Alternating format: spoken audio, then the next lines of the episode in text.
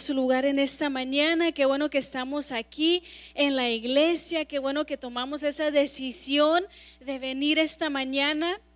Este, sabemos por todo lo que estamos pasando en estos días, sabemos las noticias que se han estado escuchando, ¿verdad? Si tú prendes la televisión, si tú abres tu Facebook, si tú escuchas la radio, pues ya sabes las noticias que han estado circulando por estos días, ¿no? Sabemos lo que está pasando a nuestro alrededor, sabemos que hay mucha preocupación, hay ansiedad, hay frustración de lo que está pasando, lo que va a pasar, qué puede pasar Seguro has visto varias imágenes este, en estos días. Como te decía, si tú abres tu Facebook, de seguro has visto varias imágenes, has visto cosas, por ejemplo, como estas, ¿no? Y, le sigues dando a tu Facebook y vas a otro canal en la televisión y, estamos viendo estas imágenes a todo nuestro alrededor y tanto que vemos estas imágenes a veces nos puede traer desesperación, nos puede traer ansiedad, nos puede traer preocupación. Si miramos, quizás hace unas semanas atrás miramos todo esto como a lo lejos, ¿no? Ah, bueno, está pasando allá en China, bueno, no va a pasar nada aquí está pasando allá en Europa, en Italia, y ahora que lo sentimos más cerca. Ahora no sé si tú has ido este, a la tienda estos últimos días, ¿no? A comprar agua. ¿Y qué es lo que pasa? ¿Qué es lo que vemos? ¿Verdad? No, no hay agua, el pan, la comida, hasta el papel de baño, ¿verdad? Y todos están diciendo, ¿y eso qué tiene que ver? O sea, ¿por qué el papel de baño se está acabando? ¿Verdad? Sí, con esto que está sucediendo. Pero ahora lo podemos ver un poquito más de cerca. Ahora podemos ver lo que está pasando alrededor de nuestra ciudad, ¿verdad? Ya no es algo que está pasando lejos, es algo que está pasando aquí cerca. Ya, por ejemplo, hemos escuchado o cuando escuchamos que cancelaron, ¿verdad? El rodeo en Houston, ya estás como, espérate, Houston, eso ya es más cerca de aquí de casa, ¿verdad? O por ejemplo, cuando anunciaron que ya cancelaron el State Fair, right? It's canceled. No State Fair this year. ¿Verdad? Ya estábamos listos para ir a comer esa comida de, la feria y ya lo cancelaron y ya estás como, mm, e, esto ya como está un poquito más serio, ¿verdad? Ya no es nada más algo que está pasando en otro lugar, ya es algo que está tocando nuestras vidas. Ya cuando, como te decía, como cuando vas a la tienda, ahora no solamente es de que no hay agua y no hay papel de baño, ¿qué tal los que tienen bebés? No, ya los pañales están acabando, ya los baby wipes, ¿verdad? La leche, o sea, ya está impactando más y vemos todo lo que está pasando, pero seguro los estudiantes están esperando el mensaje que diga, no hay clases, ¿verdad?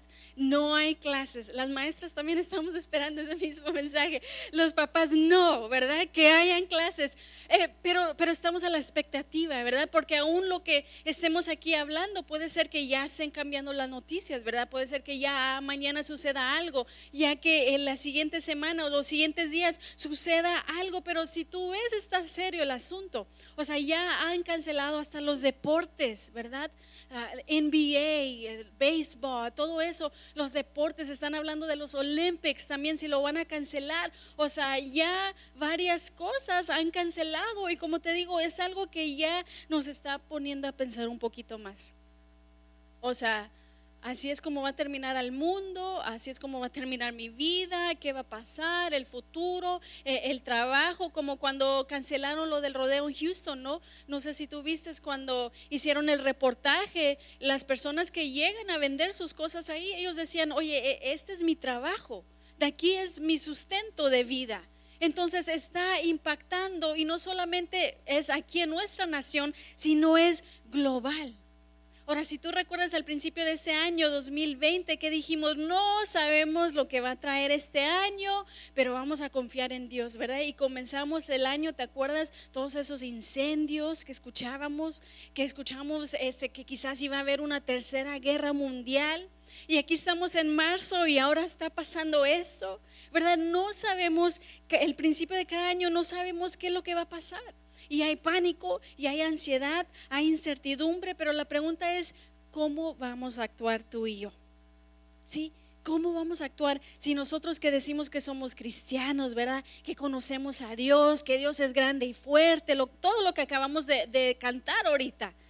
realmente lo estamos viviendo o solamente son palabras que están saliendo de nuestra boca. La pregunta es cómo debemos actuar tú y yo que decimos que tenemos a Dios, que decimos que confiamos en Él, que decimos que tenemos una relación con Él, cómo nos están viendo nuestros familiares. No puede ser que nuestros familiares estén más calmados que nosotros, que no conocen a Dios o tus compañeros de trabajo que no conocen a Dios, que no van a la iglesia, que no tienen una relación con Él, no puede ser que ellos estén más calmados que nosotros, que tengan más paz en medio de esta, de esta incertidumbre que nosotros.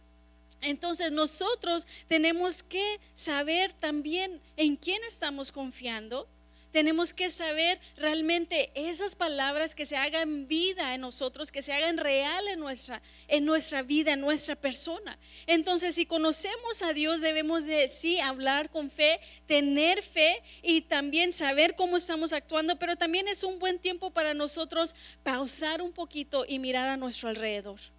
Eh, eh, con toda la situación que está pasando, es bueno pausar, tomar un descanso y meditar y pensar con todo lo que está pasando a nuestro alrededor. Es bueno estar prevenido. Si nos dicen, bueno, prepárate, compra el agua, compra eso, compra el otro, está bien ser prevenido. Sí, es bueno tener precaución.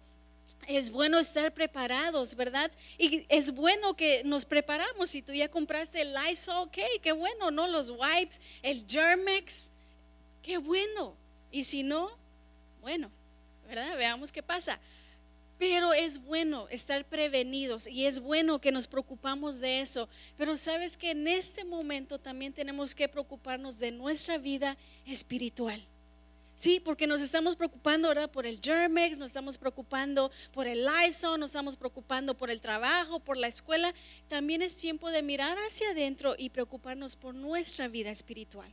No sé si tú has visto, ¿verdad? Las imágenes. Tú le dices al mundo que se está acabando el Germex y todos, ¿verdad? Corriendo a la tienda a comprar esto y lo otro, pero les dices que se acaba el mundo, que ya viene Dios y nadie se preocupa.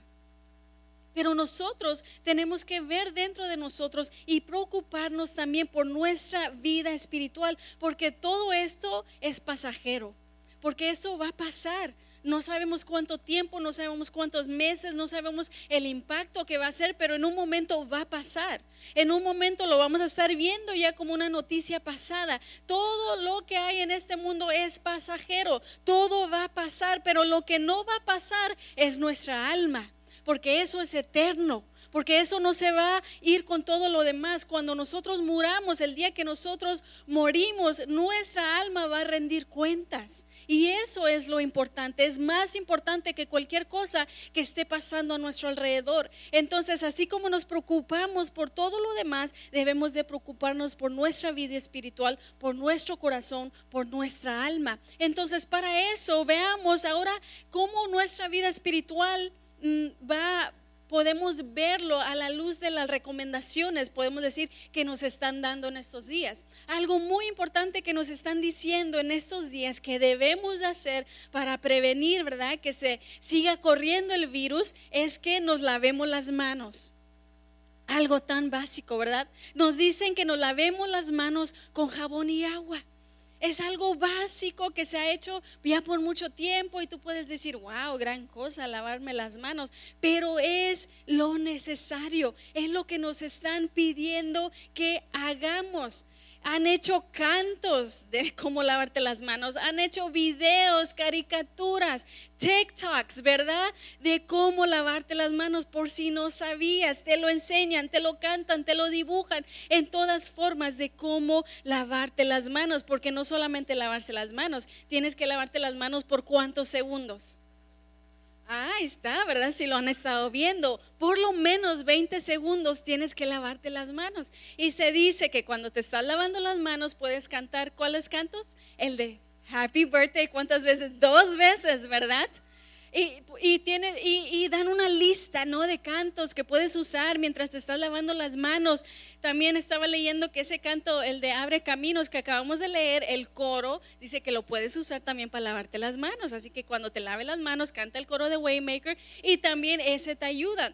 Otra cosa que estaba también leyendo que puedes usar cuando te estás lavando las manos es este, orar el Padre Nuestro Cuando oras el Padre Nuestro, mientras estás lavando las manos, este, eh, dura unos 20, 25 segundos. ¿Qué tal si lo practicamos? No lavando las manos, vamos a practicar diciendo el Padre Nuestro. Dice, vamos a decirlo juntos, dice, Padre Nuestro que estás en los cielos, santificado sea tu nombre. Venga tu reino, hágase tu voluntad como en el cielo, así también en la tierra. El pan nuestro de cada día, dánoslo hoy. Y perdónanos nuestras deudas como también nosotros perdonamos a nuestros deudores y no nos metas en tentación, mas líbranos del mal, porque tuyo es el reino y el poder y la gloria por todos los siglos. Amén. Imagínate si tú estás haciendo eso mientras te estás lavando las manos todos los días. Tú estás orando, tú estás declarando, tú estás diciendo esa palabra. Entonces nos han dicho que debemos de lavarnos las manos.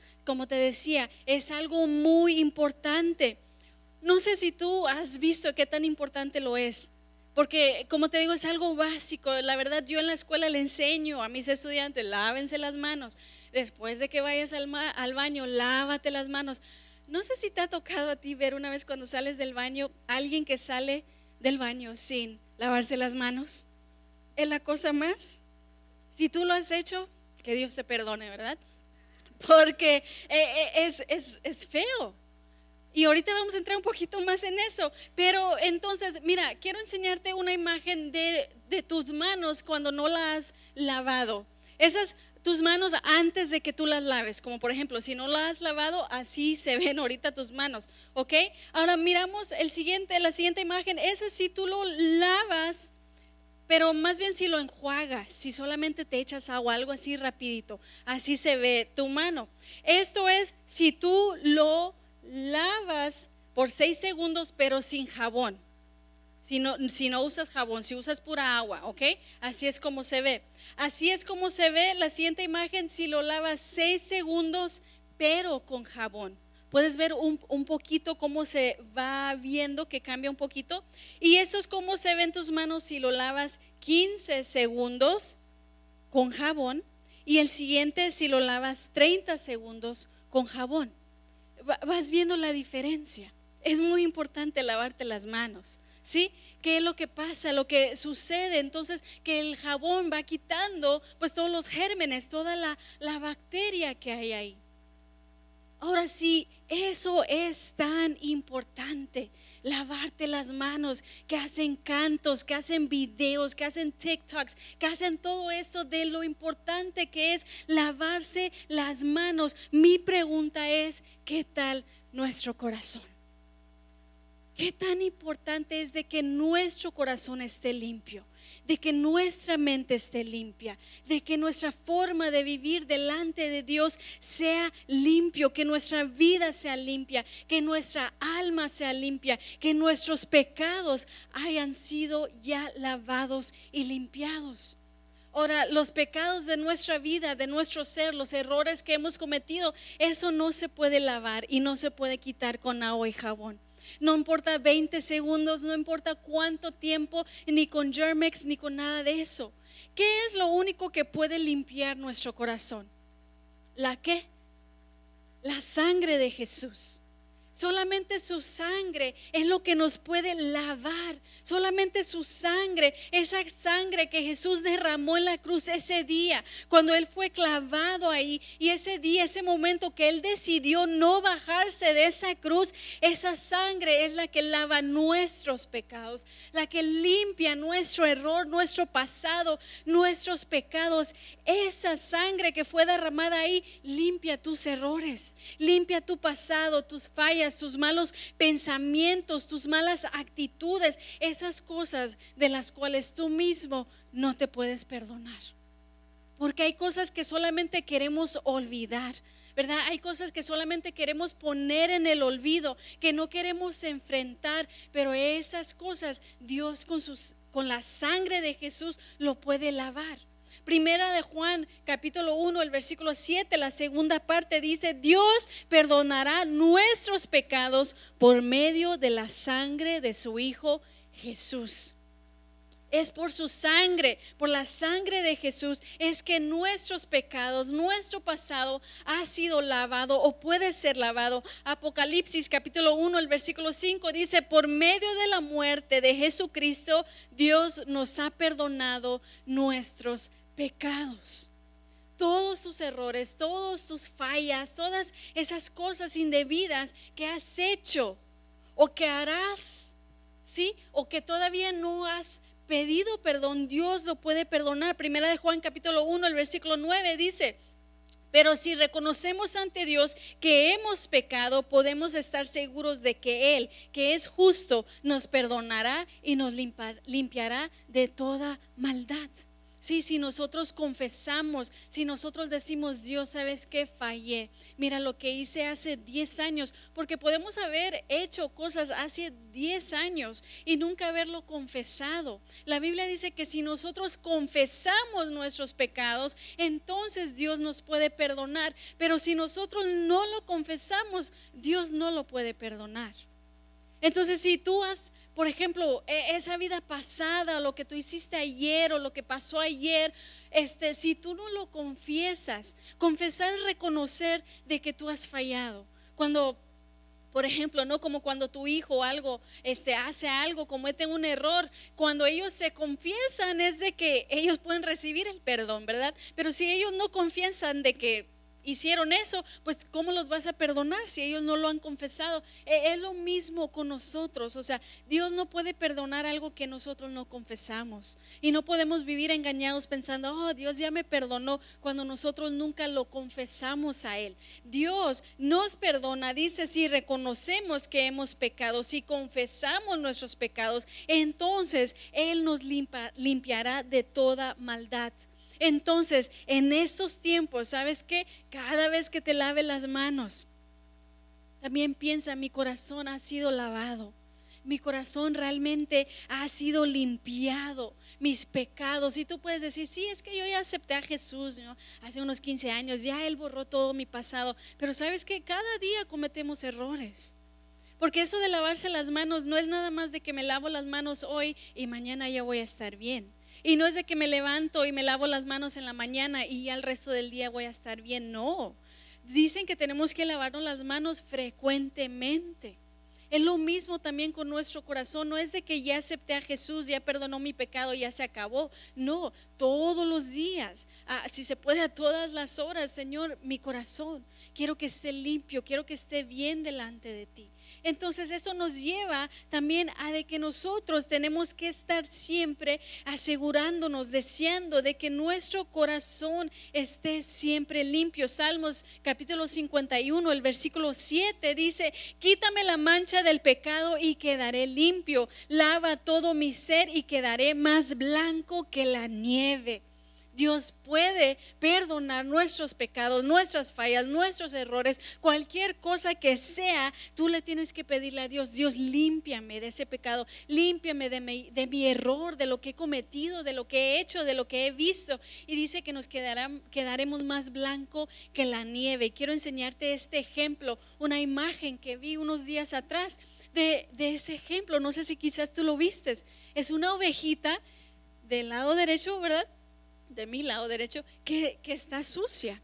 Pero ¿qué es lo que pasa? Después la lavan, la limpian y queda blanca. Así es nuestra vida, nuestro corazón, nuestra alma, nuestra mente. También cuando se lo llevamos a Dios y le decimos, Dios, ¿sabes qué? He hecho cosas indebidas, he hablado cosas indebidas, he visto cosas indebidas, pero te lo quiero traer a ti, quiero que me limpies. Como esa ovejita, límpiame, quítame todo, porque quiero estar limpio. Entonces, una vez más, se nos recomienda lavar las manos con agua y jabón.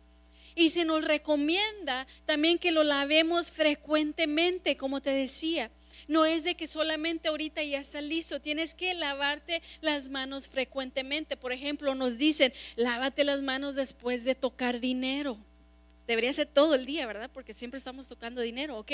Dice, lávate las manos después de tocar dinero, después de tocar a alguien que está enfermo, después de ir al baño, obviamente, antes de comer, después de ir a la tienda y por ejemplo los carritos, ¿verdad? Que tocamos, que usamos para el mandado, recomiendan después de tocar la puerta o de abrir una puerta, recomiendan que nos estemos lavando las manos frecuentemente. Ahora se dice que el 58% de personas han dicho que han visto a personas salir de los baños públicos sin lavarse las manos.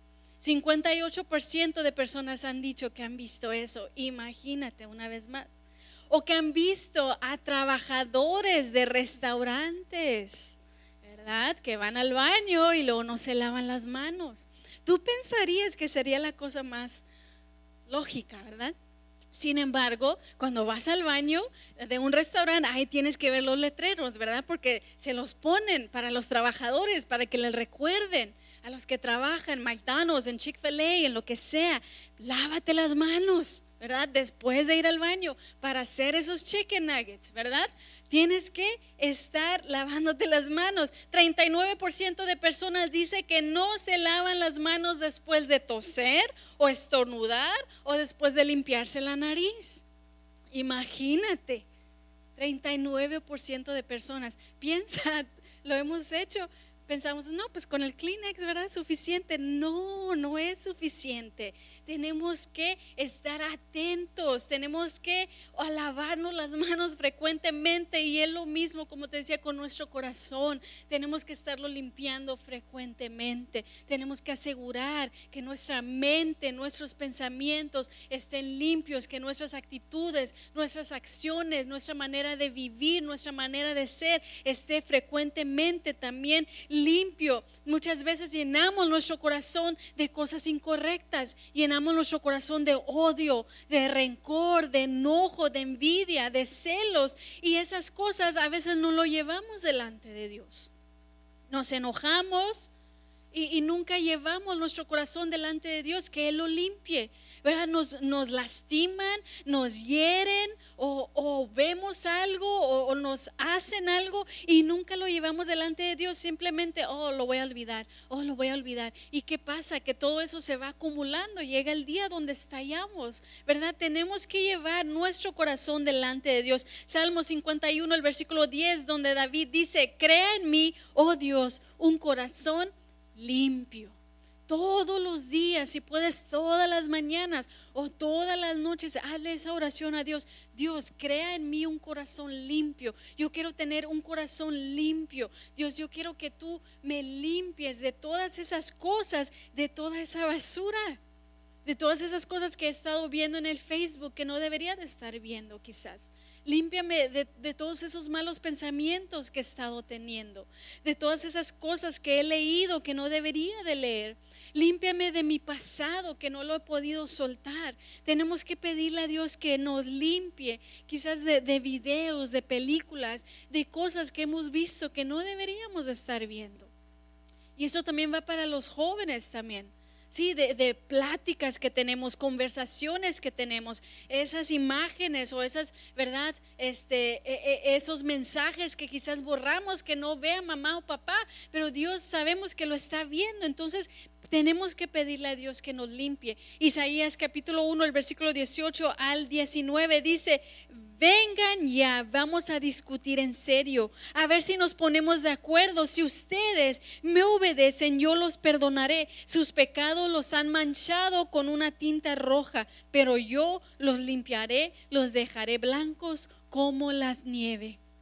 Dios está diciendo, ven, acércate, vamos a platicar vamos a hablar de tu pasado, ¿sí?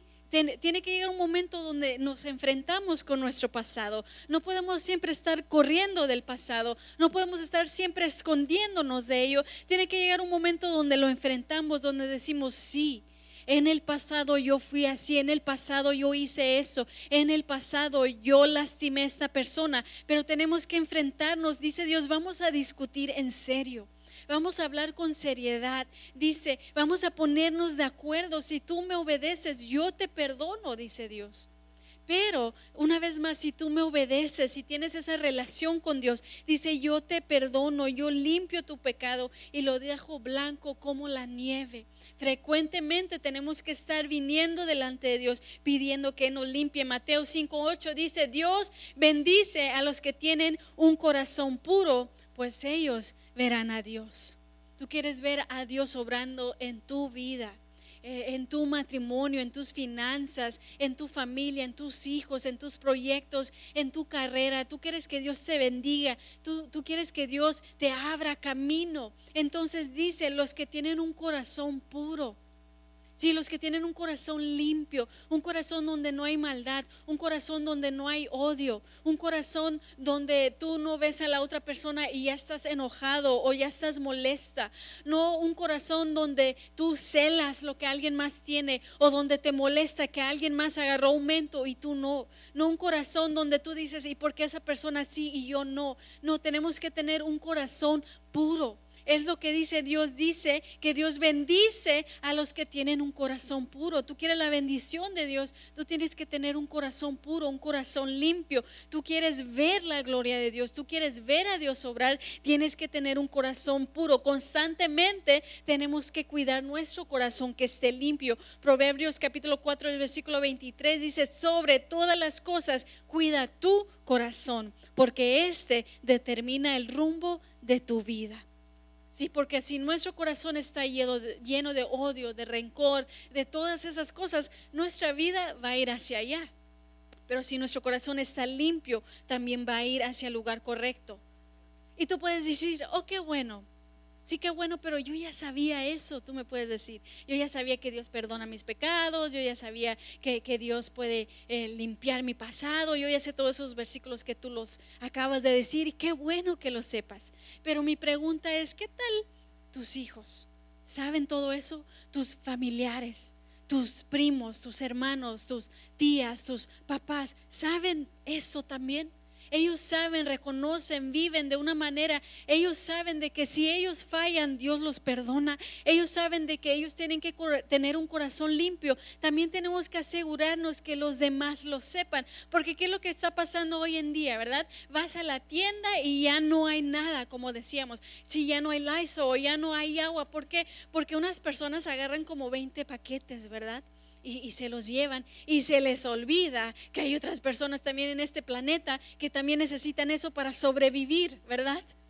¿Y, ¿Y, qué es lo que pasa? Vi una imagen el otro día que decía, oye, para esa persona que se está llevando, ¿verdad? Todos los paquetes de Germex, tú entiendes que para que tú estés bien, yo también tengo que estar bien.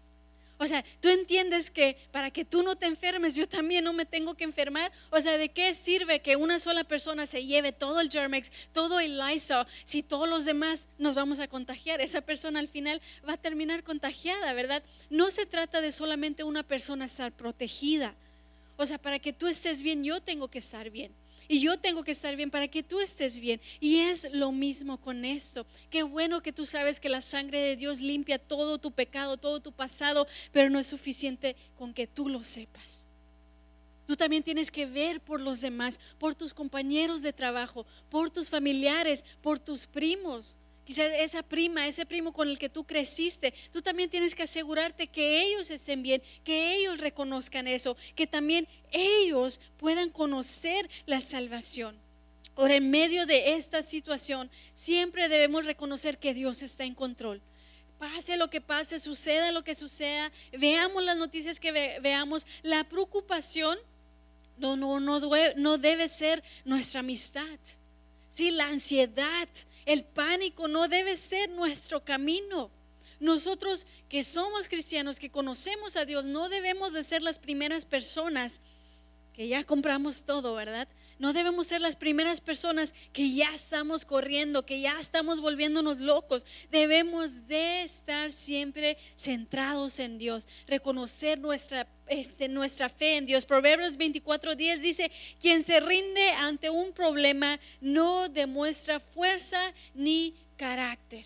Tenemos que tener fuerza. Nuestra fuerza, nuestra fortaleza se encuentra en Dios. Tenemos que tener un carácter también firme diciendo, no entiendo lo que está pasando, no sé lo que va a pasar, aún el día de mañana no sé qué va a pasar, pero mi fe está puesta en Dios. Ese es tener carácter. Decir, no importa lo que pase, no importa la marea, yo voy a estar este, en mi roca firme que es Dios. Nunca se debe decir del pueblo de Dios que se rige más por el miedo que por la fe. No debemos de tener más miedo que más fe. Debemos de tener más fe que más miedo. Pues porque conocemos a Dios. En estos tiempos de crisis, el mundo necesita personas estables. Tu familia te necesita a ti porque tú siempre les has dicho que Dios está en control. Ahorita es el momento de demostrárselo. Si tus amistades, tus compañeros de trabajo ahorita te necesitan más fuerte que nunca. No te necesitan tambaleando, no, no te necesitan llorando, ¿verdad? No te necesitan preocupados, te necesitan fuerte. Necesitan ver a alguien que está estable y fortalecido por la gracia y el poder de Dios. La preocupación no va a lograr nada. Aún dice la Biblia, no, no vas a añadir nada con preocuparte ni vas a restar nada con preocuparte. No cambia nada, solamente nos debilita. El estar tan preocupados hasta te duele la cabeza. Ya de tanto preocuparte, ¿por qué? Porque no puedes solucionar nada, no puedes cambiar nada, porque no somos doctores, no somos expertos, porque aún los expertos y los doctores no saben lo que está pasando. Entonces, preocúpate, no cambia nada. Hay un momento donde también tenemos que desconectarnos un poco de las noticias donde tenemos que apagar el Facebook, donde tenemos que apagar la tele, donde tenemos que apagar todo eso. Yo tengo una amiga que me dice que su padrastro siempre está conectado a las noticias, aún antes de todo esto. Dice, siempre que lo voy a visitar, tiene las noticias prendidas. Donde quiera que vamos, tiene las noticias prendidas. Vamos a la playa, me dice, y tiene sus noticias prendidas. Dice, me desespera y eso que yo no vivo con él, dice. Pero me desespera, le digo, oye, apaga eso. Y no es que hay que estar al tanto, es que hay que saber qué va a pasar. Pero ¿de qué sirve? ¿Verdad? ¿Qué pasa también en el Facebook? Lo estamos refrescando, refresh, refresh, lo hacemos scroll otra vez, ¿no? Algo puede pasar, quizás el canal 12 nos diga algo, el canal 6, el canal 4, ¿qué está pasando? ¿Qué va a suceder? Y estamos y nos frustramos, ¿verdad? Y nos causa ansiedad porque estamos siempre tratando de ver qué es lo que va a pasar, pero no podemos vivir así. O sea, no puede ser de que nos pasemos más tiempo viendo las noticias, viendo lo que va a pasar que leyendo la palabra. No puede ser que nos pasamos 10 horas conectados en el Facebook, ¿verdad? A ver qué va a pasar, a ver qué van a decir cuando nunca abrimos nuestra Biblia, cuando nunca oramos por esta situación. ¿Cuántas horas te has pasado estas últimas semanas? Perdón, semana o, días ¿verdad? Viendo las noticias y mandando memes, ¿verdad? Y, compartiendo artículos y compartiendo, mira lo que dijeron allá, mira lo que dijo ella, no, mira eso, mira lo otro, ¿ok? ¿Y cuántas veces te has tomado el tiempo quizás para mandar un versículo bíblico? para buscar versículos que hablan de esperanza, que hablan de ansiedad, que hablan de preocupación.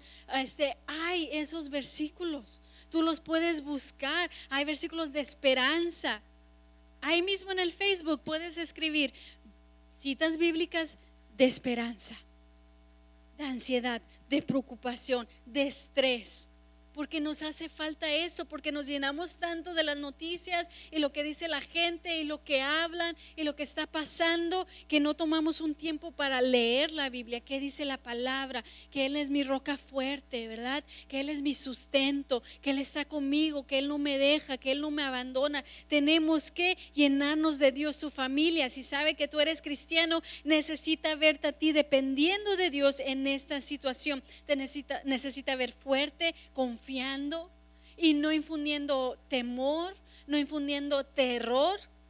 Tú tienes que ser esa ancla. En lugar de preocuparse o de estar ansiosos, Jesús nos llama a responder con oración y con fe en el Mateo 6:34 dice, así que no se preocupen por el mañana porque el día de mañana traerá sus propias preocupaciones. Los problemas del día de hoy son suficientes por hoy. Qué palabra tan sabia, ¿verdad? No te preocupes por el mañana, porque mañana ya tendrás más preocupaciones, porque es suficiente con las preocupaciones que tenemos hoy. De nada sirve estarnos preocupados. Filipenses 4:6, no se preocupen por nada, en cambio, oren por todo. Pero ¿qué lo que hacemos? Lo hacemos al revés, ¿verdad? Nos, ¿qué hacemos? Oramos por nada y nos preocupamos por todo. Lo hacemos al revés. En este día yo te animo que lo hagas de la manera correcta, que no te preocupes por nada, que ores por todo, díganle a Dios lo que necesiten y denle gracias por todo lo que Él ha hecho. Dios, yo necesito tu paz en medio de esta situación. Dios, yo necesito esperanza, yo necesito calma, mi ansiedad, mi preocupación, mis nervios, mi cabeza. E-, eso me está doliendo, me está causando estrés. Dile a Dios lo que necesitas y Él va a dártelo. Y es lo que vamos a hacer hoy juntos. Vamos a orar por esta situación, vamos a orar por las naciones, vamos a orar por los gobernantes, vamos a orar que tomen buenas decisiones, vamos a orar por el mundo entero. Si tú has visto, el presidente declaró que el día de hoy sería un día nacional de oración. Entonces nosotros somos la iglesia, vamos a orar por eso. No debemos preocuparnos por nada, porque aquel que ya venció el pecado, ya venció la muerte, ya venció esta situación también. Juan 16, 33, donde Jesús dice, yo les he dicho todo lo anterior para que en mí tengan paz. Aquí en el mundo tendrán muchas pruebas y tristezas, pero anímense porque yo he vencido el mundo. Anímate en esta mañana. Dios ya venció esta situación. No sabemos qué es lo que va a pasar, pero sí sabemos que Él lo ha vencido. Recuerda, se necesita la misma cantidad de energía para preocuparse que para orar. Uno lleva la paz y el otro lleva al pánico. Elige sabiamente qué es lo que vas a hacer. Te invito a que te pongas de pie. ¿Qué tal si oramos por esa situación, por todos los que están afectados, por todo lo que va a venir? Vamos a orar, ponerlos en la mano de Dios. Dios, te damos gracias por tu palabra en esta mañana. Sabemos que tú estás con nosotros en cualquier momento, en cualquier situación, que tú ya sabes lo que está pasando, lo que va a pasar. Pero nosotros estamos aquí en esta mañana dependiendo de ti. Yo te doy gracias por cada persona que decidió venir el día de hoy a la iglesia, que dejó a un lado el temor, las preocupaciones, la ansiedad y decidió venir a encontrarse contigo. En esta mañana hemos aprendido Señor, que sí es importante lavarnos las manos con agua y jabón, pero aún más importante que eso es asegurar que nuestra alma, nuestro corazón, nuestros pecados, nuestras fallas también sean lavadas. Y eso solamente se puede lavar con la sangre de Jesús. En esta mañana te pedimos, Señor, que tú laves todo nuestro corazón, de todo el odio, de todo rencor, de todo enojo, de toda molestia. Lava nuestro corazón de todo celo, de toda envidia, Señor. Lava nuestros pensamientos de todas esas cosas que estamos hemos estado leyendo, hemos estado viendo. Lava nuestra mente de cosas indebidas, quizás películas que hemos visto, videos que hemos abierto páginas que hemos abierto. Lava nuestra mente, Señor, con tu sangre preciosa, Señor Jesús. Límpianos, ayúdanos a asegurarnos que siempre, frecuentemente, Señor, estemos trayendo nuestro corazón delante de ti para que tú lo limpies. Señor, crea en mí un corazón limpio tu palabra dice que tú bendices a los que tienen corazones puros, Señor.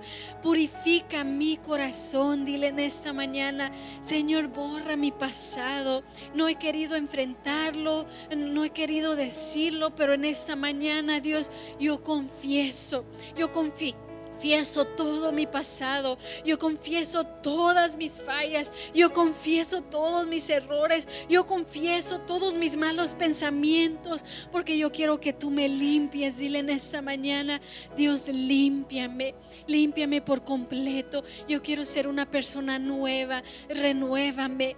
Y si tú ya has hecho eso, dile Dios, yo te pido por mis familiares, yo te pido, Señor, por mis hijos.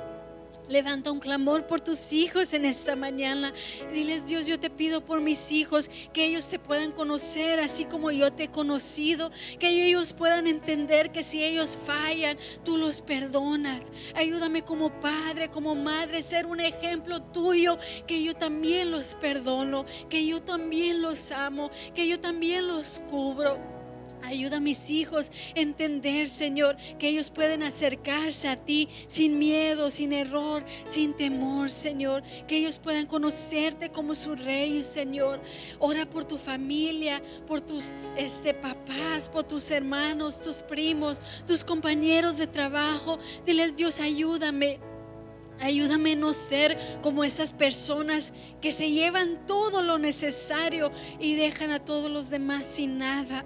Yo no quiero ser una persona que me queda con todo eso. Yo no me quiero quedar con tu perdón, con tu amor, con tu gracia. Ayúdame esta semana, dame las palabras correctas para poder compartir de ti. Dame las palabras correctas para traer paz en medio, Señor, de esta oscuridad. Dame las palabras correctas, Señor, que mi familia me pueda ver a mí como una persona fuerte, una persona de carácter, una persona que confía en ti. Ayúdame a no ser débil, a que mi esperanza está puesta en ti. Ayúdame, Señor, a poder confiar en ti, Señor, a reconocer que tú has vencido el mundo y mi confianza está en ti. Ayúdame siempre a recorrer a ti antes que las noticias. Ayúdame a recorrer a tu palabra antes que el Facebook. Ayúdame, Señor, a recorrer en oración antes que en preocupación.